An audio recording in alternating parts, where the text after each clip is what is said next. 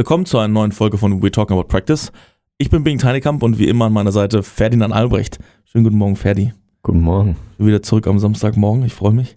Ist eine gute Zeit. Es ist auch vor allem mein Favorite Tag, wirklich. Pro Woche, Samstag, mein Favorite Tag. Ähm, wir müssen dir jetzt helfen und das ist ein bisschen unfair, dass wir dir helfen.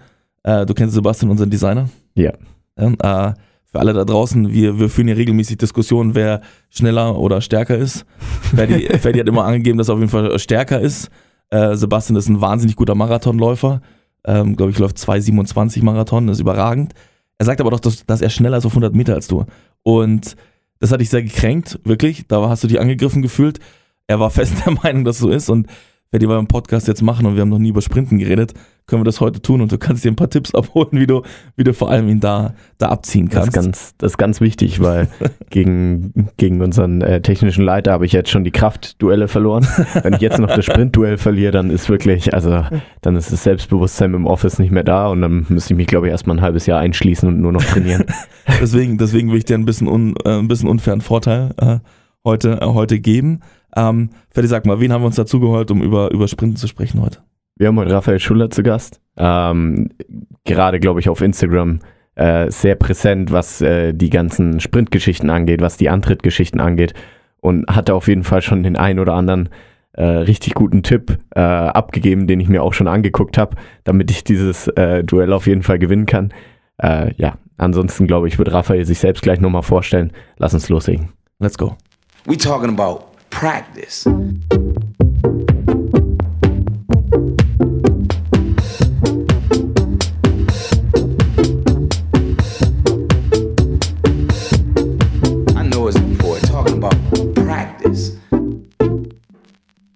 Willkommen, Raphael. Hi. Ja, hi zusammen. Jo, ist aus der, aus der Schweiz heute zugeschaltet. Ferdi, hatten wir schon mal einen Schweizer Gast? Nee, noch nicht. Und auch noch nicht international. International hatten wir auch noch nicht? Nee. Ja, dann bist du der erste internationale Gast, Raphael. Bist oh. du auch Schweizer? Ja, ich bin auch Schweizer, ja. Aber dann wird auch Zeit, ey. 32 Folgen. Aber also so stetig ernährt sich, wie sagt man das? Stetig ernährt sich das Eichhörnchen oder so? Ich glaube schon, Schritt ja. für Schritt. Ja? Kleine Schritte vorwärts. Äh, willkommen, Raphael. Ähm, zu Beginn wollen wir dir erstmal die Plattform geben, dich kurz vorstellen. Wer bist du und wieso bist du Athletiktrainer geworden und wieso ist das Thema äh, Schnelligkeitstraining für dich so ein relevantes und wieso trittst du damit so öffentlich auf? Ja, danke für die Einladung nochmal. Ähm, ja, ich bin, wie gesagt, der Raphael, Raphael Schuler. Ich habe einen sportwissenschaftlichen Hintergrund. Äh, wie viele von uns haben einen Master gemacht in Sportwissenschaft, arbeite seit längerem als äh, Sports Performance Specialist oder wie man das nennen soll, Athletiktrainer auf Deutsch vielleicht. Ähm, bin hauptsächlich beim FC St. Gallen tätig, ähm, habe da eine 100% Stelle im Nachwuchs, bin da Co-Leiter für die Athletik ähm, der FC St. Gallen für die von Deutschland ist äh, ja, ein Verein, der oder die erste Mannschaft spielt in der höchsten Liga. Ich bin vor dieser Tätigkeit, ich bin jetzt dreieinhalb Jahre, glaube ich, bin ich da, ja, ähm, war ich Head of Performance oder für den Athletikbereich in einem privaten Leistungszentrum äh, verantwortlich und habe da ja, verschiedene Sportler von, ich sag mal, ambitionierten Hobbysportlern bis hin zu NHL-Profis, Beachvolleyball-Profis so betreut. Und ähm, wie gesagt, jetzt beim FC St. Gallen habe daneben noch mein, mein eigenes Business im kleinen Rahmen, wo ich auch noch zwei, drei Sportler betreue. Auch wieder ähm, aus dem Eishockey oder Schwingen, das ist eine Schweizer Nationalsportart, wenn ihr das kennt. Ähm, äh, Nationalteam noch dabei bei den, äh, bei den Fußballern im Nachwuchs. Und äh, ja, das, das, das Thema Speed ist einfach etwas, was, was mich schon sehr lange begleitet und sehr, ich glaube, uns, uns alle begleitet. Im Teamsport oder Spielsport ist es ein omnipräsentes Thema. Man, man liest es wieder. Beispiel, eigentlich egal welche Sportart, aber ich nehme jetzt das Beispiel Fußball. Wie viel schneller die Sportart geworden ist in den letzten zehn Jahren und wie viel schneller sie noch werden soll in den nächsten Jahren, wie viel intensiver. Ähm, es kommen häufig Athleten zu uns, äh, fragen, wie kann ich schneller werden, was kann ich noch machen. Ähm, Sportcoaches kommen mit den Fragen, was, was können wir tun, dass die Spieler schneller werden, die müssen schneller sein. Und ich finde, dass insbesondere im deutschsprachigen Raum einfach viel zu wenig zu wenig Wissen vorhanden ist oder auch geteilt wird für Coaches und Athleten, was das Speedtraining, die Speedentwicklung anbelangt, vor allem jetzt im Teamsport oder in Spielsportarten. Und deswegen äh, ist es ein Thema, das mich einfach ja, persönlich sehr interessiert, für die Arbeit natürlich ähm, sehr, sehr wichtig ist und, und ich mich auch deswegen selbst, was Weiterbildungen, ähm, Austausch und so anbelangt, wirklich auf das Thema auch fokussiere. Mhm. Um vielleicht dem Thema auch gerecht zu werden heute, haben wir uns entschlossen, dass wir in der ersten Folge uns erstmal nur mit den ersten 10 bis 15 Metern beschäftigen, einfach weil in den meisten Teamsportarten auch das vielleicht mit der entscheidende Faktor ist, äh, dort, äh, dort den größten Raumvorteil auch erzielen zu können. Und ähm, wir haben eine kleine Speedround für dich vorbereitet. Das heißt, vier, vier Fragen, ähm, mit denen wir so ein bisschen ins Thema reinkommen willst. Und ich fange mit der ersten an. Du darfst nur eine Kraftübung nutzen, um den Speed zu verbessern. Welche wäre dein Favorite? Ich würde Heavy, also wirklich Heavy Resisted Sprints nehmen. Okay. Also Was ist im Moment? Von, von äh, sorry, von, äh, ich spreche da wirklich von Körpergewicht, nee. Oder Okay. vielleicht je nach Niveau sogar, sogar mehr. Was ist im Moment der häufigste oder größte Fehler im Kraft- oder Athletiktraining deiner Meinung nach? Ich glaube, oder ich finde, dass es häufig die fehlende Planung ist, beziehungsweise die fehlende eigene Planung. Also, dass man einfach halt Übungen auf Social Media sieht und findet, ah ja, die ist noch cool und ohne zu hinterfragen, ohne Kontext, ja, die bei, beim oder im eigenen Training integriert, vielleicht als Coach sogar integriert für die Mannschaft, ohne wirklich genau zu, zu wissen, was wird dabei trainiert, was ist wirklich das Ziel. Ich, ich finde, das ist ein großes Problem momentan. Auf jeden Fall, ja. Squats oder Deadlifts? Alles gut, Deadlift. Okay. Und jetzt die letzte Frage, die du auch schon ein bisschen auf Instagram im Moment attackiert hast. Wieso sollte man beim Sprinten nicht nur auf dem Vorderfuß laufen, im Gegensatz zu dem, was, was viele noch glauben oder sagen? Ja, ja ist halt erstmal noch auch eine Frage der Definition. Äh, Zehen, Vorderfuß, äh, ganzer Fuß, Mittelfuß. Ähm, auf Instagram ging es ja vor allem darum, äh, dass wir nicht auf den Zehen bleiben wollen. Und das ist einfach nicht das natürliche Bewegungsmuster. Also wenn wir uns äh, Top-Sprintathleten anschauen, dann bleiben die nicht die ganze Zeit auf den Zehen, sondern der ganze Fersenkomplex, der senkt sich ab und das ist mega wichtig für die, äh, ja, für die Bewegung innerhalb des Sprunggelenks. Und häufiges Problem halt mit, gerade wenn man diesen Cue nimmt, bleib auf den Zehen oder Zehenspitzen, dann äh, beobachte ich häufig halt im Fußball, dass sie dann so kleine Tippelschritte machen, wie Ballerinas, sage ich dann immer. Ähm, wenn wir das weiterspinnen in, in den Sprint, dann führt das halt dazu, dass paradoxerweise eigentlich eine längere Bodenkontaktzeit hast, häufig hinter dem Körperschwerpunkt mehr gepusht wird und dann kommst du insgesamt, das Becken kippt nach vorne, dein Oberkörper kippt nach vorne, du hast Vorlage und das diese klassische Butt-Kickings, die du beim 100 Meter Sprinter ganz, ganz am Schluss siehst, wenn sie sich halt ins Ziel werfen. Aber das ist auch äh, ja, eine, eine effektive Technik natürlich. Und das führt auch zu einer höheren Belastung der Hamstring, Hamstrings. Also das Risiko für Zerrungen in dem Bereich steigt dann auch.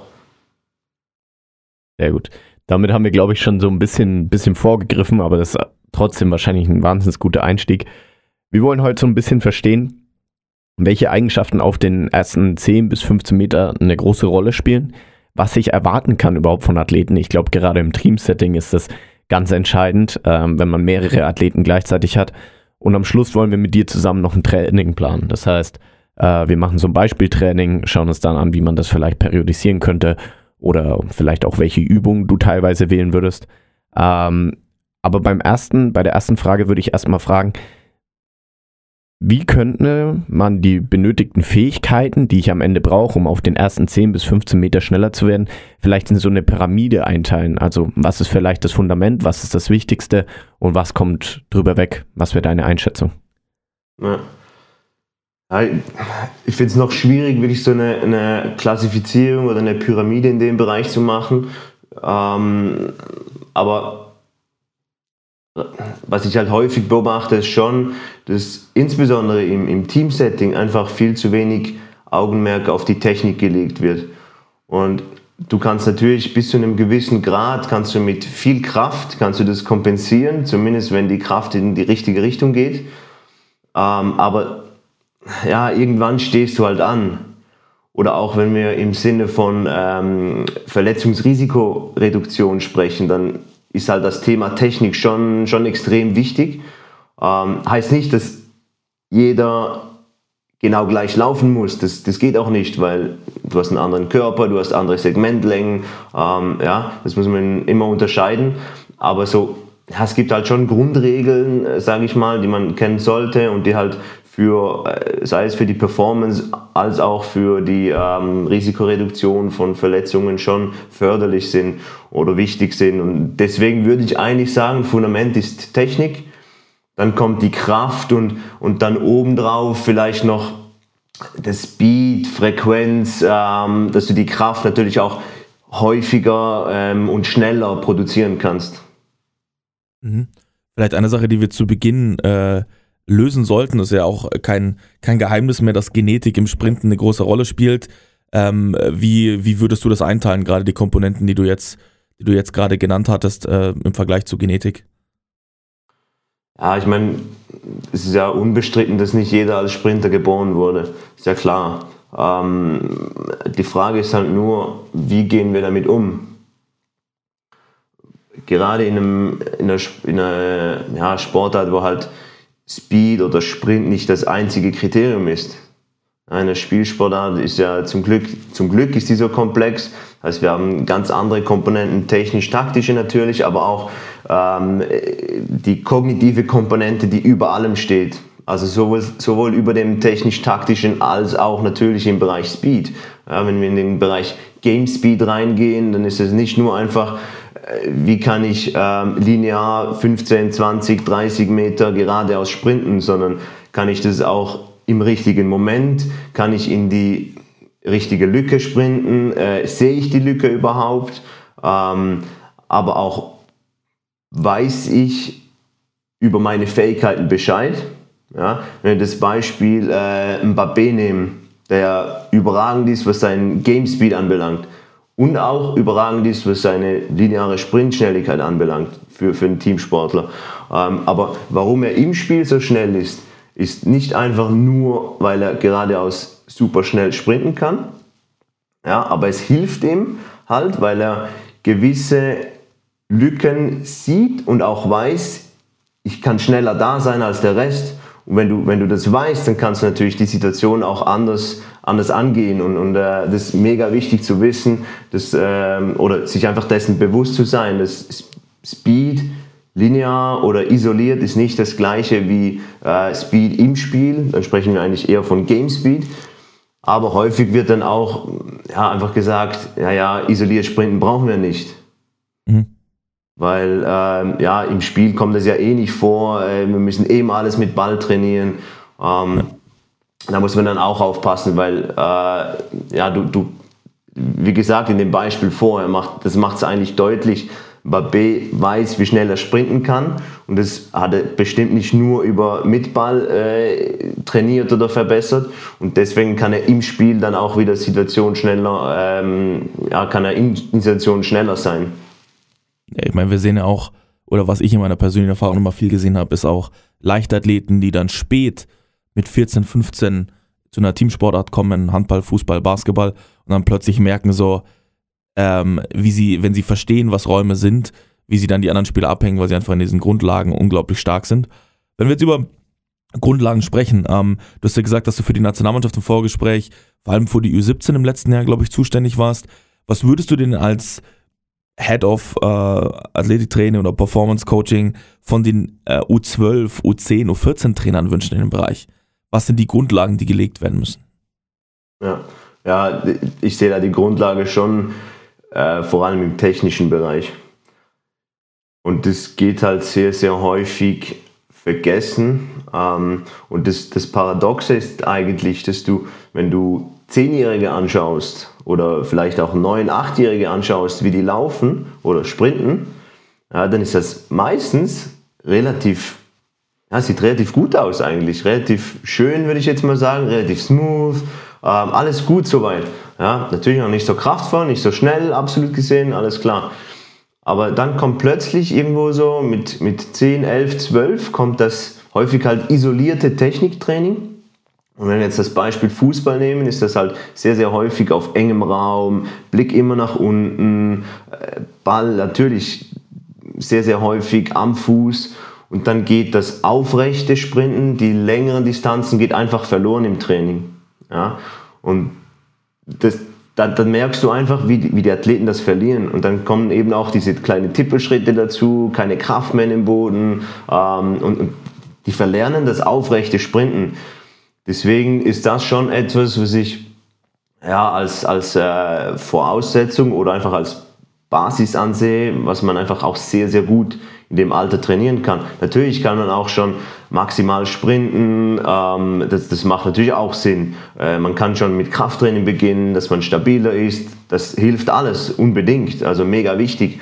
Aber ich glaube, wenn wir jetzt wirklich so ein bisschen konkreter im Bereich Sprinten oder so ähm, das Ganze anschauen, das ist schon die Technik, wo, wo ich eigentlich mit weniger Aufwand, ja, mit weniger Aufwand das ähm, ja, trainieren kann in dem Alter schon. Vielleicht ist ein bisschen vorgegriffen, aber was wäre denn dann dein Schritt? Also die Leute verlieren das so ein bisschen, ist ja auch, durchaus, auch durchaus gängig in der Pubertät. Wenn die Leute einen Wachstumsschub machen, auf einmal fast beim Gehen schon äh, jedes Mal sich über die eigenen, über die eigenen Füße stolpern oder eine Verletzung, jemand hat eine schwerwiegende Verletzung, kommt wieder rein, ähm, hat meistens so Ausgleichmuster, äh, um so ein bisschen die alte Bewegung zu umgehen. Wie würdest du mit solchen Leuten wieder anfangen oder sie wieder zum das hört sich jetzt ein bisschen schwieriger an, aber richtigen Weg ziehen. Ja, ja. ich, ich glaube, häufig ist man sich dem einfach nicht bewusst, weil es halt keinen Fokus hat. Es hat, es hat keine Priorität. Sprinten allgemein, ja, wenn überhaupt, dann, dann macht man das in einer integrierten Form mit Ball, äh, vielleicht fünf bis maximal zehn Meter in dem Alter. Ja. Und wahrscheinlich würde es schon reichen, wenn die einfach gewisse Spielformen hätten, die halt den Athleten oder die Athleten dazu zwingen, einfach auch mal längere Distanzen, sprich aufrecht zu, zu laufen. Wenn das halt ist halt eine, eine, Gratwanderung, weil du halt viel Technik äh, und noch weniger Mannschaftstaktik äh, trainieren willst. Äh, du willst viele Ballkontakte haben natürlich, völlig, völlig klar, weswegen vielleicht große Spielfelder oder so nicht so viel Sinn machen. Aber dann kann man es ja, relativ easy im Warm-up integrieren. Ja, ich glaube, für, oder so sehe ich zumindest, für einen Zwölfjährigen ist das Warm-up nicht dazu da, dass er sich im Training nicht verletzt. Ja, mit zwölf Jahren äh, müssen wir ehrlich sein, da kannst du ja, direkt mit einem Fußballspiel anfangen und du wirst dich ziemlich sicher nicht verletzen. Ja, aber ich würde es trotzdem halt schon versuchen zu integrieren, weil es halt um, die, um das Lernen geht, sich optimal vorzubereiten und eben halt auch, weil du da relativ easy diese äh, angesprochenen Sprintmuster, aufrechtes Sprinten mit, mit einfachen Drills integrieren kannst. Und, und häufig wird da halt auch einfach wieder ein, ein äh, fancy Drill aus dem Internet, aus dem Social Media gemacht und meistens irgendwelche Agility Drills oder Pseudo-Agility Drills ähm, auf kleinem Raum, links, rechts, vorne, zurück und das Ganze noch für 20 Sekunden und dann hat man das Gefühl, man hat Speed trainiert. Anstatt dass man einfach die, die ganz normalen Basic Drills, ein paar Laufschul-Drills, wie das ja langweilig halt heißt, äh, ein paar Sprinting Drills, wie zum, zum Beispiel Wicked Drills ja, oder Wicked Runs, wo, wo der Athlet einfach dazu gezwungen wird, aufrecht zu springen und, und dann braucht es auch nicht sehr, sehr viel Know-how vom Sportcoach, weil häufig ist halt auf den Stufen auch bei den Sportcoaches wenig Wissen vorhanden in dem Bereich, was völlig normal ist und okay. Und die haben meistens auch keinen Athletiktrainer. Äh, und auch bei uns im Verein ist es so, dass wir, ähm, ja, das, natürlich das immer zu wenig Manpower, aber ähm, wenn die Manpower begrenzt ist, dann musst du irgendwo priorisieren und meistens ist es halt so, dass die Älteren dann äh, mehr kriegen als die Unteren, was eigentlich langfristig nicht unbedingt das Richtige ist. aber halt kurz, mittelfristig, ähm, ja, siehst du halt mehr. Und da haben wir es jetzt auch so gemacht, dass wir ganz klar für die unteren Stufen definiert haben, was sie machen sollen und sie sollen nichts anderes machen. Weil wir haben auch häufig dann äh, beobachtet, dass sie irgendwelche Drills nehmen, bei denen du wirklich das Richtige coachen musst und wenn du das nicht machst oder vielleicht sogar noch das Falsche cuest und coachst, dass du dann mehr kaputt machst, als du ja, wirklich einen, einen nützlichen Drill hast. Das ist die perfekte Überleitung zu meiner Frage, die jetzt kommt. Äh, ähm, die Cues, wenn ich jetzt hier zwölf, vielleicht auch ein 18-jähriger äh, Trainer bin, der jetzt hier so eine, so eine D-Jugend, C-Jugend übernimmt, U12, U14, U10, was sind denn so die fünf, sechs, sieben, vielleicht auch nur drei äh, Coaching-Cues, die du nut nutzen würdest für Sprinten? Auf was wollen die Spieler achten? Was wollen wir unbedingt haben ähm, im Sprinten? Welche, welche Verbesserungen brauchen wir, um langfristig Technik immer wieder in die, in die richtige Richtung zu schieben? Ja, wir sprechen ja eigentlich über Beschleunigung. Ne? Ich bin ja jetzt vorher ein bisschen in das aufrechte Sprinten äh, gegangen, weil es ist, ja, ist mir persönlich sehr, sehr wichtig. Ähm, aber wenn wir jetzt von der Beschleunigungsphase äh, sprechen, ja, auf, im Deutschen hören sich die Cues immer ein bisschen plump an. Deswegen verwende ich dann trotzdem häufig englische Cues.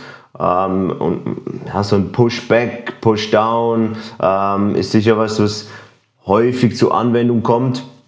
Ähm, die Schwierigkeit im Teamsetting ist halt sowieso, dass du, wenn du 20 Spieler hast äh, und Cues eigentlich eher was Individuelles sind, dann musst du auch ein bisschen ausprobieren. Äh, gibst halt einfach mal drei, vier Cues, auch über mehrere Sessions verteilt und die einen schnappen halt den einen auf, die anderen den anderen und, und irgendwann ja, hast du vielleicht auch mal äh, Einzeltrainings mit den Spielern und kannst ein bisschen raus, raussuchen, welchen oder ausprobieren, welcher Cue besser, ja, besser nützt.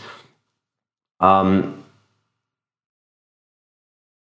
man kann es ja so ein bisschen einteilen, insgesamt die, die Technik. Ähm, äh, oder ich sage es mal so, es gibt wie drei Grundkonzepte. Das eine ist die, äh, wie das, ja, die, die Standbilder, also die Shapes, wie die ausschauen.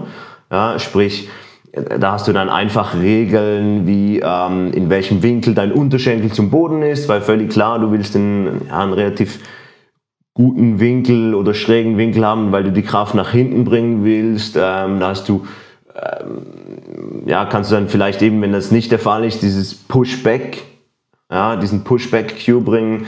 Du hast ähm, diese Zehenspitzen nach oben ziehen, das du anschauen willst, ähm, dass du diese Pre-Activation im ganzen Fußkomplex hast. Du hast insgesamt natürlich diese Vorwärtsorientierung vom ganzen Körper, ja, also schräg nach vorne. Ist auch häufig ein Problem, dass sie viel, viel zu aufrecht sind. Und meiner Erfahrung nach nützen da fast mehr die richtigen Drills als irgendwelche Cues. Also dann sind wir einfach bei, bei Resisted Sprints, Resisted Marches vielleicht nur. Ähm, und dann braucht es, ist auch wieder das, was ich vorher angesprochen habe, dann braucht es gar nicht viel Know-how vom Sportcoach. Wenn ich dem sage, mach einen Resisted March, mach einen Resisted Sprint und sage einfach nichts, lass ihn einfach machen, dann kann ich schon mal fast davon ausgehen, dass es ja, sicher nicht schlechter wird und mit größerer Wahrscheinlichkeit auch besser. Ähm, oder auch dann mit, mit äh, zum Beispiel Push-Up-Starts ja, wenn ich dem sage, machen Liegestütze auf und sprinten, ohne irgendwas zu sagen, dann haben wir auch schon wieder eine Vorwärtsorientierung. Wahrscheinlich drückt er eher nach hinten weg. Ähm, deswegen finde ich diese verbalen Cues im Teamsetting schon auch wichtig, ja, aber es ist fast wichtiger, finde ich, die richtigen Übungen auszuwählen. Mhm. Vielleicht, was jetzt anschließend ganz wichtig ist und dass, dass es für mich auch persönlich immer so ein, so ein sehr Wunderpunkt ist. Was ist denn meine Erwartungshaltung am Ende des Tages? Also was kann ich erwarten auf den ersten 10 bis 15 Meter in Verbesserung? Ich habe manchmal das Gefühl, wenn die Leute noch gar nicht trainiert haben oder noch nie so richtig Sprinttraining gemacht haben, dass die jetzt auf einmal viel, viel, viel, viel schneller werden. Ähm, dann kommt manchmal anderes Feedback zurück. Ähm, was ist da deine Einschätzung? Also was kann ich am Ende des Tages als Zeitverbesserung äh, auf 10 bis 15 Meter erwarten und kann man das überhaupt so pauschalisieren? Ja, ja sicher, sicher schwierig zu pauschalisieren, ähm, weil es halt auf so viele Faktoren drauf ankommt. Aber wenn wir jetzt vom Jugendbereich sprechen, dann ähm, ja, gibt schon, schon Daten. Ähm, ich weiß von, von einer Studie aus der Premier League, wo sie angeschaut haben, äh, wie sich die, die Spieler entwickelt haben. Ähm, dann haben sie irgendwie normale Population, also keine Sportler ähm, oder Leistungssportler. Dann haben sie irgendwie Academy-Spieler und halt die Spieler, die es dann wirklich in die Premier League geschafft haben, verglichen. Und da haben sie schon gezeigt, dass eigentlich bei allen so ja, wenn wir jetzt in, in Zehnteln sprechen, äh, ich, irgendwo zwei, drei, vielleicht sogar vier Zehntel Verbesserung einfach ja, von, ich glaube, es war U12, U11 bis äh, U19 oder U20 oder sowas vorhanden war. Ähm, das heißt, rein, wenn, wenn, wenn alles normal läuft, sage ich mal, sind diese zwei bis vier Zehntel in diesem Bereich, wahrscheinlich ist es schon, schon realistisch auf 10, 15 Meter. Ja, ist eigentlich nicht viel halt. Aber äh, ich habe auch schon mehr gesehen. Also ich habe auch schon äh, einen gerade aktuellen Spieler bei uns im Verein, der ist in der U16 war er sehr, sehr langsam äh, und dann hat er innerhalb von zwei Jahren hat er sich um zwei Zehntel gesteigert. Also aber der hat auch sehr, sehr viel Aufwand dafür betrieben. Also es ist schon, schon halt dann die Frage, was du machst, aber diese zwei bis vier Zehntel, würde ich sagen, ist so ein also eine Baseline, woran du dich aber auch messen musst. Das ist auch immer die, die, die, die Challenge oder die Frage dann im Nachwuchs, weil nicht jede Verbesserung im Nachwuchs ist wirklich auf dein Training zurückzuführen. Weil wenn sich ein Spieler in, sagen wir mal, von 14 bis 18 um zwei Zehntel verbessert, schön, aber es äh, hat er wahrscheinlich auch mit einfach normalem Training hätte das gemacht. Und vor allem mit der Pubertät. Ja. Genau, ja. ja. Schrittlinge, Kraft, Krafteinsatz. Ja, äh, vielleicht, vielleicht, vielleicht eine Sache, hast du da Erfahrung, weil du gesagt hast, der, der Game Speed ist dann am Ende ähm, extrem relevant. Die Leute werden ja auch taktisch besser und sie werden ja auch besser im Erkennen von Räumen, von, von Situationen. Ähm, wie siehst du da vielleicht den oder eine Hilfe für alle Athletiktrainer zu entscheiden, okay, wie viel hat das Training gebracht und wie viel bringt mir vielleicht der einfach der bessere Game Speed, die Verbesserung auf dem Platz dann? Wie, wie sind da so deine Erfahrungen und wie gehst du damit um? Ja, ja ist halt schwierig. Äh, klar, du kannst auf der einen Seite äh, einfach einen normalen Sprinttest machen. Ja, dann kannst du die, sag mal, die physische äh, Kapazität für den Sprint oder für die Schnelligkeit kannst du, kannst du relativ easy messen. Und dann das andere wird halt schwieriger zu messen, aber du kannst mm, häufig, wenn du, wenn du mit Trainern, mit Sportcoaches sprichst, dann haben die auch so ein Gefühl, ob der Spieler schnell ist oder langsam ist. Und meistens ist es, ist eigentlich dann der Game Speed, den sie bewerten und nicht isolierte Sprints, weil sie beobachten die Spieler im Spiel und ja, wenn der Spieler halt schneller beim Ball ist, dann ist er für die schneller. Und im Endeffekt ist das ja auch das Entscheidende.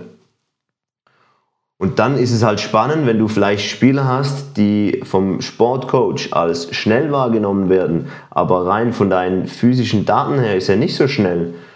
Dann ja, deutet es eigentlich darauf hin, dass er einfach wirklich kognitiv äh, sehr gut ist, die Spielsituation sehr schnell erfassen kann, die Räume sieht ähm, und deswegen gar nicht so schnell im klassischen Sinne sein muss. Oder Anders gesprochen, er hat in dem Bereich noch sehr, sehr viel Potenzial und wenn du ihn dann physisch noch, noch viel, viel weiter bringst und er das integrieren kann in seinen bereits schon äh, hohen Speed, was das Kognitive anbelangt, dann äh, hast du natürlich einen sehr, sehr schnellen Spieler dann. Was ich immer ganz spannend finde, ist auch einfach dieses Feel-Good-Gefühl, ähm, wenn man viel Zeit mit Sprinten verbringt oder sehr viel Zeit im Training verbringt. Ich meine, ich kenne das, ich habe jetzt schon die eine oder andere Stunde mit Athletiktraining verbracht, egal ob es als Coach oder Spieler. Manchmal hat man auch einfach das Gefühl, man ist schneller als der andere. Wenn man das öfters macht, wenn man dort sich wohlfühlt, einfach beim Sprinten, beim Antritt, wenn man das Gefühl hat, man hat sich dort mal gesteigert oder mit einem ersten Schritt wird auf einmal viel mehr Kraft übertragen. Ich meine, das merkt ja ein Athlet, das macht ihn auch, spornt ihn wahrscheinlich am Ende des Tages auch ein bisschen an dann hat man natürlich auch das Gefühl einfach, ich bin schneller als der andere und traut sich vielleicht auch eher mal diese Räume anzulaufen, mal hinterm Ball hinterher zu gehen, um zu wissen, ich kann ihn vielleicht abhängen und meine Schulter irgendwie noch davor bringen. Ich glaube, das ist auch ein Effekt, der, der, der ganz, ganz spannend ist und die Leute dort auch einfach ein bisschen mehr, mehr Selbstbewusstsein am Ende des Tages einfach reinlegen. Wir wollen uns jetzt angucken, wie wir vielleicht zu diesem Selbstbewusstsein auch kommen und dort, dorthin trainieren können Was wir machen wollen, ist ein ganz einfaches Trainingplan. Du hast äh, eine U21 vor dir im Leistungssport. Ähm, wir würden das gerne erst für einen Spieler planen und dann überlegen, wie könnte man sowas auf den Teamsport übertragen und was wäre dafür vielleicht angepasst.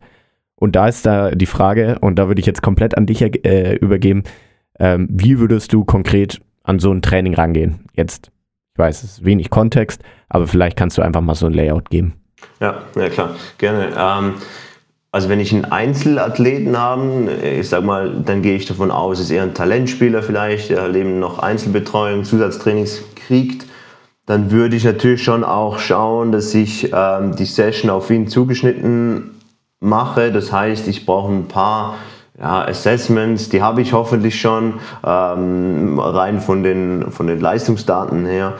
Dann würde ich aber auch sicher ein, ein, äh, ein Kinogramm machen. Also ich würde schauen, wie seine Shapes ausschauen in der Beschleunigungsphase jetzt in dem Fall. Ähm, wird dann vielleicht auch noch in der Bewegung anschauen, also wie er die Shapes kontrollieren kann. Dann sprechen wir dann eher von Patterns oder Rhythm. Ähm, diesen, diese Bereiche würde ich auch noch anschauen und dann dementsprechend das Training planen, was, was häufig auch sehr, sehr cool ist, wenn du noch ein Force Velocity Profile machen kannst. Das heißt, ähm, ja, schauen kannst, mit welchem Widerstand du dann optimal trainierst vielleicht, äh, wenn, du, wenn du Resisted Sprints machst, dass du da halt weniger, ja, weniger raten musst oder einfach äh, ja, dann genauer planen kannst.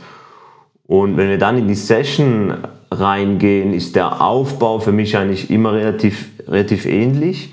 Ja, das heißt, ich fange mit einer mit normalen äh, Aktivierungsübungen äh, für den ganzen Rumpf, Gesäß oder Torso ähm, Activation, wie man so schön sagt, an.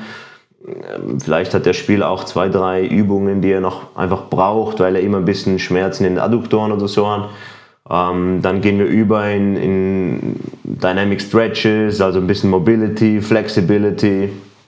Und dann würde ich in, in einfache, noch nicht sehr intensive Sprinting-Drills reingehen. Also wenn wir jetzt bei, bei einer Acceleration, Beschleunigungssession sind, dann wären das äh, die, die, wäre es eigentlich die ganze A-Series, also A-Walk, A-March, A-Skip, ähm, vielleicht A-Switches, ähm, gibt es auch verschiedene Varianten davon oder A-Run. Ähm, und je nachdem das auch schon mit ein bisschen Widerstand. Ja, wie gesagt, vorher so ein March mit ein bisschen Widerstand gibt dem Athleten auch ein, ein anderes Gefühl. Und dann kämen eigentlich elastische Drills, wo ja, mehr so ein bisschen dann auch die Intensität vorbereitet wird. Ähm, das fängt an bei einfachen Stiffness Jumps oder ähm, Ankle Hops werden die auch häufig genannt. Ähm, zweibeinig, eibeinig, dann irgendwelche Bounce, ja, finde ich auch immer ganz gut. Auch da finde ich für die Beschleunigungsphase oder Beschleunigungssession finde ich Resisted Bounce besser als normale Bounce. Ähm, Power Skips, äh, das wären so ja, meine Go-To-Übungen und dann käme eigentlich schon zu den Specific Drills, nenne ich die, ähm, wo ich dann eventuell, vielleicht auch nicht, äh, mit, mit Resisted Sprints anfange und dann in normale Unresisted Sprints übergehe. Oder was ich auch ganz gerne mache, ist äh, eine Kombination von, von beidem, also in so einem Supersatz. Also ein Sprint mit Widerstand und dann natürlich nach einer Pause ein Sprint ohne. Und das ein paar Mal hin und her. Und das, die Idee davon ist einfach, dem Athleten keine Cues zu geben. Ja? Um das von vorher wieder aufzugreifen, sondern einfach nur zu sagen, versucht das Gefühl von den Resisted Sprints in die normalen Sprints oder Unresisted Sprints zu übertragen, ohne, ohne irgendwas sonst. Ähm, und bei den Specific Drills, klar, wenn es ein Einzeltraining ist, dann bist du ein bisschen eingeschränkt, was äh, Kontext anbelangt. Ähm, aber da muss man sich dann halt immer auch die Frage stellen, ist der Athlet eher äh, jemand, der wirklich isolierte Sprints braucht oder braucht er vielleicht gewisse, ähm, gewissen Kontext, gewisse Erschwerung, also mehr Informationen, sei das auch nur, dass er auf einen Gegenspieler reagieren muss ähm, oder vielleicht auf zwei, drei reagieren muss, weil er einfach im, im rein isolierten schon sehr, sehr gut ist. Jetzt habe ich eine Frage wann kann ich das mit den Spielern machen? Wir haben jetzt dieses Training geplant, du hast vorhin auch schon vom Belastungsmanagement gesprochen und wir reden immer davon, dass wir eigentlich ab der U12 durch den Wettkampf getrieben werden, mindestens irgendwie sechs, sieben Monate im Jahr. Äh, wann, wann, wann ist sowas angebracht? Wann kann ich das mit einem Spieler machen? Wann ist das sinnvoll? Ja, ist halt schon sehr, sehr kontextabhängig und vor allem auch prioritätenabhängig. Weil, ja, klar, wenn, wenn du sagst, es hat einfach Priorität, dann findest du immer Zeit für das, musst aber halt vielleicht an einem anderen Ort was einsparen. Ähm, aber wenn wir jetzt ja, von vielleicht auch Älteren sprechen, ich glaube, es war ein Beispiel mit dem U21-Spieler, ähm, wo halt das, das Spiel, sag mal, am Samstag oder Sonntag schon noch mehr Gewicht hat als vielleicht bei einem U15-Spieler, wo es zwar auch wichtig ist, aber die Ausbildung vielleicht insgesamt noch ein bisschen mehr im Vordergrund steht ähm, dann macht es natürlich nicht Sinn, das direkt am, am, Tag nach dem Spiel oder am Tag vor dem Spiel. Könnte man es theoretisch in äh, kleineren Umfang sogar noch machen, ähm, aber kriegst du dann meistens Probleme mit den Sportcoaches, weil die das Gefühl haben, dass sie dann müde sind. Ähm, deswegen, äh, ja, klassische Dienstag, Mittwoch, Donnerstag, bei, bei, uns ist es jetzt so, dass wir äh, bei, bei St. Gallen am Donnerstagmorgen diese Speed Sessions, nennen wir das, äh, so 45 Minuten, ähm, meistens dann natürlich in kleinen Gruppen, ab und zu auch mal individuell eigentlich abdecken. Das ist, heißt, das ist zwei Tage vor dem Spiel, ähm, die sind relativ, relativ ähm, erholt dann auch. Wir haben jetzt gerade auch viel vom Einzeltraining gesprochen. Lass uns mal wieder zurück zum Teamtraining gehen. Oftmals ist es ja äh, nicht realistisch, so ein oder die Übungsreihenfolge so im Team in einer effizienten Zeit runterzubringen. Oftmals muss man es in äh, Supersätze runterbrechen oder in irgendwelche anderen Formen des Trainings. Äh, wie hilfst du dir da so ein bisschen im Teamtraining und was, was für dich da die, die beste Lösung oder gibt es überhaupt eine beste Lösung? Ja. Also ein gutes Konzept, das glaube ich auch immer mehr aufkommt, finde ich, das ist das Microdosing. Ja, das ist über über mehrere Tage halt verteilst und dafür halt die einzelne Session nicht so lang wird. Ähm, und dann kannst du halt in, ich sag mal, 25 Minuten kannst du relativ viel machen. Ja, wenn du die ersten 25 Minuten von, von jedem Training kriegst oder von drei, vier Trainings in der Woche kriegst, dann ja, machst du 10 Minuten, 10 Minuten Warm-up. Wenn du vielleicht 40, 50 Meter Sprints planst, brauchst ein bisschen länger, bis du effektiv da bist, aber für Beschleunigung reichen dir 10 Minuten effektives Warm-up locker. Ja, und dann hast du immer noch 15 Minuten, um wirklich output-orientiert zu trainieren. Und da kannst du, ja, gerade in diesem Beschleunigungsbereich brauchst du auch nicht diese extrem langen Pausen, wie du vielleicht bei, bei maximalen Sprints brauchst, weil du halt viel weniger ähm, ja, Load auch hast, viel weniger Distanz hast. Also wenn du mit der Regel eine Minute Pause für 10 Meter arbeitest, dann ah, hast du das relativ schnell drin, wenn du vielleicht auch das so machst, weil Teamsportler hassen eines, wenn sie einfach dastehen und warten müssen. Mit einem Leichtathleten kannst du das machen. Du kannst sagen, okay, jetzt machst du einen Hund oder einen 40 Meter Sprint und jetzt machst du 10 Minuten Pause und du machst nichts. ja, aber mach das mal mit dem Teamsportler, es geht nicht nach zwei Minuten äh, haben sie das Gefühl auch, sie seien wieder bereit für den nächsten Sprint. Sie rennen Und gegen die Wand. da hilft es nur schon, wenn du nicht alle miteinander starten lässt. Das heißt, wenn du einer nach dem anderen oder wenn du halt Duelle machst, zwei, zwei, zwei, bis die ersten ja dann wieder drankommen, sind bestimmt zwei Minuten durch und, oder vielleicht müssen sie noch 30 Sekunden warten, noch eine Minute, kannst du noch mal etwas sagen, kannst noch einen äh, Hinweis geben, noch einen Cue mitgeben für die nächste Runde äh, und dann, dann funktioniert das relativ easy. Über etwas, was wir jetzt noch gar nicht so richtig gesprochen haben, ähm, ist so ein bisschen das, das Thema Mobility auch ähm, und auch in gewissen Graden Krafttraining. Ähm, ich meine, splittest du das dann teilweise auch einfach im Teamtraining? Also du sagst, du hast den Tag nur, nur Sprints, nur Technik, den anderen Tag Kraft. Äh, oder wann ist sogar vielleicht sogar Raum noch dazu, an Mobility zu arbeiten? Ist es was, was du irgendwo eher woanders mit einkooperierst? Wie gehst du mit den Dingen um?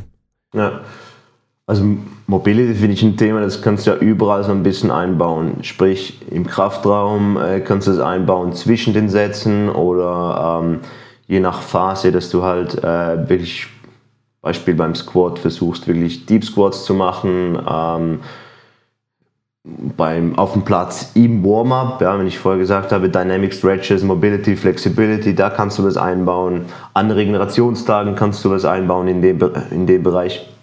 Und natürlich hat es auch Einfluss, ähm, vielleicht nicht direkt auf den Speed, aber es hat Einfluss darauf, wenn wir vorher von Shapes und Patterns gesprochen haben, welche Shapes der Athlet überhaupt einnehmen kann. Also wenn der einfach äh, super, super äh, unbeweglich ist, dann kriegt er halt seinen Oberschenkel nicht 90 Grad im, im äh, Verhältnis zum anderen Bein nach oben. Geht halt nicht. Dann musst du ja, dir dem halt bewusst sein, aber dann nützt es auch nichts, wenn du dann dem Athleten sagst, ja, bring dein Knie hoch, bring dein Knie hoch. Ja, wenn es nicht geht, dann geht es nicht. Und. Krafttraining, natürlich, das hat schon, äh, ja, schon einen Einfluss auf die, die Sprintleistung, völlig klar. Ähm, da zumindest bis zu einem gewissen Grad. Ja, und ich glaube, da ja, ist dann auch häufig das Problem, dass man zu schnell von, von den Basisübungen wegkommt, dass man äh, ja, wieder irgendwelche fancy, fancy Übungen machen will. Ähm, weil eigentlich wissen wir ja, dass für die Beschleunigung relativ, ja, ein relativ guter Übertrag da ist von einfach ganz normaler Maximalkraft. Und dann kommt es auch nicht so darauf an, ob du jetzt äh, die, diese ewige Diskussion zwischen zweibeinig, einbeinig, ja, mach einfach beides ähm, und bleib bei den Basics, weil, äh, oder fang bei den Basics an, ganz wichtig, und wahrscheinlich bleiben oder sollten die meistens auch bei den Basics bleiben, weil sie gar nie, nie so weit kommen in einer Sportart wie Fußball, Handball, Eishockey, weil die halt keine Kraftsportler sind. Die müssen auch keine Experten in dem Bereich sein, die müssen Experten in ihrer Sportart sein ich habe schon auch ein, zwei äh, Spieler auch im Fußball erlebt, die, die wir aktuell auch gerade haben in der U21, die wirklich super stark sind. Ähm, also zweieinhalb Mal Bodyweight im, im, im, äh, Squat und auch zweimal Bodyweight fast im, ja, oder sogar mehr im Split Squat. Und, und da stellt sich dann irgendwann schon auch die Frage, wie viel Zeit musst du da noch investieren? Ähm, ist es dann eher erhaltend und dafür hast du dann aber auch mehr Zeit, äh, vielleicht im Speed-Bereich mehr zu machen, im Sprint-Bereich mehr, mehr zu machen? Wenn wir jetzt von einem Training mal auf das größere Level hochgehen und sagen, wir, wir schauen uns mal äh, Progression und Periodisierung aus, wie kann man Sprinttraining periodisieren und wie passt es vielleicht auch in den Wettkampfalltag mit rein? Ja, ich glaube, das Wichtigste ist, dass man dranbleibt, dass man es ständig macht, dass man überhaupt eine äh, Progression hinkriegt. Das ist auch häufig halt so ein Problem, das ich beobachte, dass, es mal gemacht wird, dann wieder zwei Wochen nicht, weil der Spieler vielleicht noch in der Nationalmannschaft ist oder ist mal krank, hat mit der Schule was zu tun, kann genau an dem Tag, ähm, wo, das, wo Speed das Thema ist, kann er nicht deswegen ist das Microdosing auch äh, deswegen interessant im Nachwuchs, finde ich, genau wegen diesem Punkt, weil Spiele einfach immer wieder mal fehlen. Und ah, dann, dann ist die Progression, äh, ergibt sich dann. Also dann, dann fängst du halt mit äh, 5 mal 10 Meter an und beim nächsten Mal machst du 6 mal 10 Meter und dann 7 mal 10 Meter, solange es noch im Zeitrahmen ist, weil meistens ist das ja einfach die Vorgabe, die, die du hast und das, das ja, kannst du nicht groß ändern. Vielleicht kannst du mal stretchen auf 30 Minuten, ähm, die brauchst du dann vielleicht eher für die Top-Speed-Sessions, weil du da einfach ein bisschen mehr Pause machen musst. Ähm, plus musst du natürlich gerade in, in Teamsport auch beachten, dass es nicht nur Beschleunigung gibt, es gibt Richtungswechsel, Agility, ähm, Curved Runs, Top Speed Runs. Ähm, das musst du alles irgendwo un unterbringen in der Woche. Oder zumindest von Zeit zu Zeit. Wenn wir, ähm, gerade wenn wir von, von ähm, äh, was wollte ich vorher eigentlich noch sagen, beim Krafttraining äh, ja, häufig, häufig ähm, ist so das, das Krafttraining versus Sprinten. Ja, so das Thema entweder nur Sprinten oder nur Krafttraining. Ähm, und oder, oder noch extremer äh, das Beispiel mit den Nordic Hamstring Curls, oder? Das, das, ja, wir machen super viel Nordic Hamstring Curls, wir machen spezifische äh, Kraftübungen für Verletzungsprävention äh, aber eigentlich können wir das effektive Sprinten einfach nicht simulieren. Also das braucht es. Das braucht es jede Woche.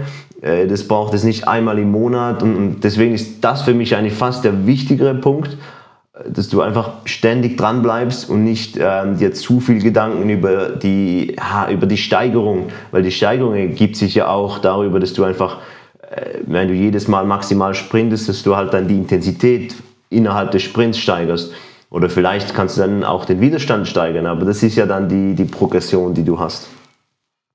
Wie oft müsste man jetzt, vielleicht auch für die einzelnen Altersgruppen, was würdest du empfehlen, wie viel Zeit ist notwendig für einzelne Altersgruppen, das zu integrieren, wenn man jetzt stetig trainiert? Jetzt sind wir bei einer Woche, mindestens einmal pro Woche. Was würdest du denn empfehlen für die verschiedenen Altersgruppen? Ja, ja ist halt die Frage immer, was ist optimal und was ist optimal im, im einzelnen Setting. Wenn ich dreimal in der Woche Training habe in der U13, dann ja, kann ich natürlich nicht von den Sportcoaches verlangen, dass sie dreimal in der Woche 45 Minuten von ihrem 90-minütigen Training äh, in Sprinttraining investieren. Es wäre dann sicherlich auch im Gesamtkontext einfach übervertreten. Ähm, aber natürlich wäre es völlig in Ordnung, dreimal in der Woche äh, ja, in dem Bereich etwas zu arbeiten. Wenn, wenn die Spieler dann älter werden, in, in höhere Stufen kommen, haben sie auch mehr Trainings, ähm, haben vielleicht auch Morgentrainings, wenn sie in der Akademie sind. Äh, und da kannst du schon eigentlich, finde ich, erwarten, dass du einmal in der Woche Beschleunigung drin hast, einmal irgendwas im Bereich Richtungswechsel und einmal im Bereich von äh, maximalen Sprints. Da kannst du ja dann ein bisschen variieren. Bei maximalen Sprints auch mal Curved Runs, bei Beschleunigung auch mal Curved Runs, ähm, bei COD halt wirklich isoliert, äh, dann eher Agility, reaktiv. Ähm, das ist halt dann ja, so ein bisschen das, das äh, Handling von den einzelnen Geschichten, aber insgesamt würde ich sagen, so dreimal in der Woche, in diesen, ja, verteilt auf diese drei Blöcke, macht schon Sinn. Okay. Vielen, vielen Dank, dass du dir heute Zeit genommen hast. Ich glaube, es war sehr, sehr intensiv ähm, und sehr, sehr gut vor allem. Ähm, wir haben am Ende des Podcasts immer eine, eine letzte Frage ähm, und die stellen wir jedem Gast. Was ist dein größtes sportliches Ziel? Selbst als Athlet vielleicht, aber vielleicht auch als Trainer. Das ist dir selbst überlassen, was du auswählst. Was ist dein größtes sportliches Ziel? Ja, also persönlich für mich, äh, ich bin ja kein Leistungssportler mehr. Ähm, ich würde einfach, oder ich finde athletisches Training per se einfach cool. Und ich möchte eigentlich so lang wie es nur geht sprinten können, äh, springen können, also Jumps, äh, aber auch natürlich Krafttraining. Aber gerade die zwei Dinge wie Sprints und Jumps, äh, das möchte ich so lange wie möglich noch, noch äh, machen können. Also auch mit, mit 50 möchte ich noch sprinten können und, und äh, Sprünge machen können. Vielleicht nicht mehr so schnell, ja, oder ziemlich sicher nicht mehr so schnell, aber ich äh, ja, möchte es noch machen. Vielleicht ich habe gestern ein Video gesehen von einer, ich glaube, 105-Jährige oder so, die den 100 Meter Sprint gewonnen hat, irgendwie einen neuen Weltrekord oder sowas aufgestellt hat. Habe ich auch gesehen, ja. Ja, Social Media halt, der Algorithmus hat uns getriggert. Und als, als Coach, ähm, ja, ich habe sehr viele Ideen noch, ähm, aber ja, wie eingangs schon, schon angetönt, ich möchte einfach in diesem Bereich Speed für oder Game Speed, Speed für Teamsportarten, Spielsportler, ähm, möchte ich mehr Content produzieren, möchte ich Coaches, aber auch Athleten einfach im, vor allem im deutschsprachigen Raum, helfen, ähm, ja, dass sie da mehr, mehr über dieses Thema lernen und das besser integrieren können in ihr eigenes Training. Sehr cool. Raphael, vielen, vielen Dank, dass du dir heute die Zeit genommen hast. Äh, ich glaube, viele konnten sehr viel mitnehmen, auch gerade fürs Teamsetting, wo es, glaube ich, wie am Anfang schon gesagt, mit Abstand am schwierigsten ist und auch am härtesten ist, äh, das Ganze beizubringen.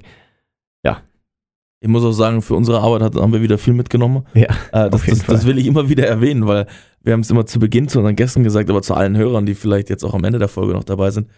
Wir nehmen unglaublich viel mit und Raphael, für dich, in jeder Folge setzen wir uns eigentlich danach zusammen und sagen so, okay, was ist die Konsequenz jetzt für uns? Wir hatten letzte Woche Mobility, äh, heute Morgen war ich mit Ferdi unten äh, bei uns hier im Raum drin, äh, haben wir genau das angewendet, was wir, was wir in der letzten Folge gemacht haben. Das heißt, ähm, ich glaube, das ist, äh, ist cool und da werden wir auch wahrscheinlich noch viel, viel mehr machen müssen und schauen müssen, wie wir das bei uns reinkriegen. Kann man natürlich auch einfach nur den anderen Trainern empfehlen. Das ist da, da mal zu followen und immer, immer umzusetzen. Das stimmt, ja.